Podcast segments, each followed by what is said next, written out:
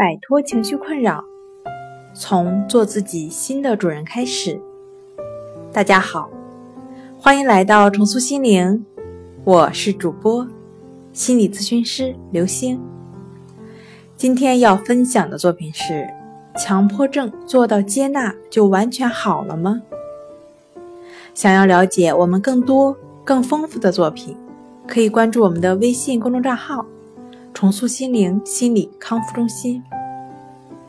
首先，我想先反问一下：强迫症的您，完全接纳您做到了吗？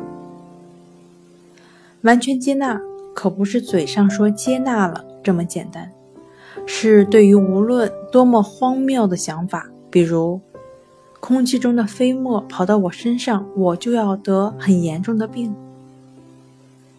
或者是多么怪诞的行为，比如死盯着异性的生殖器官；或者是多么匪夷所思的念头，比如太阳为什么东升西落。一切的一切都是只知道它们的发生，而不再对它们产生丁点儿的阻抗。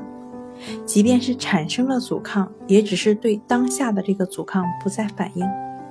首先，可以肯定的是，强迫症做到接纳，已然是向康复伸出了友好之手。但仅仅接纳是不够的，是需要再向前迈出一步，做到顺其自然。好了，今天跟大家分享到这儿。这里是我们的重塑心灵。如果你有什么情绪方面的困扰，都可以在微信平台添加幺三六九三零幺七七五零。幺三六九三零幺七七五零，即可与专业的咨询师对话。你的情绪，我来解决。那我们下期节目再见。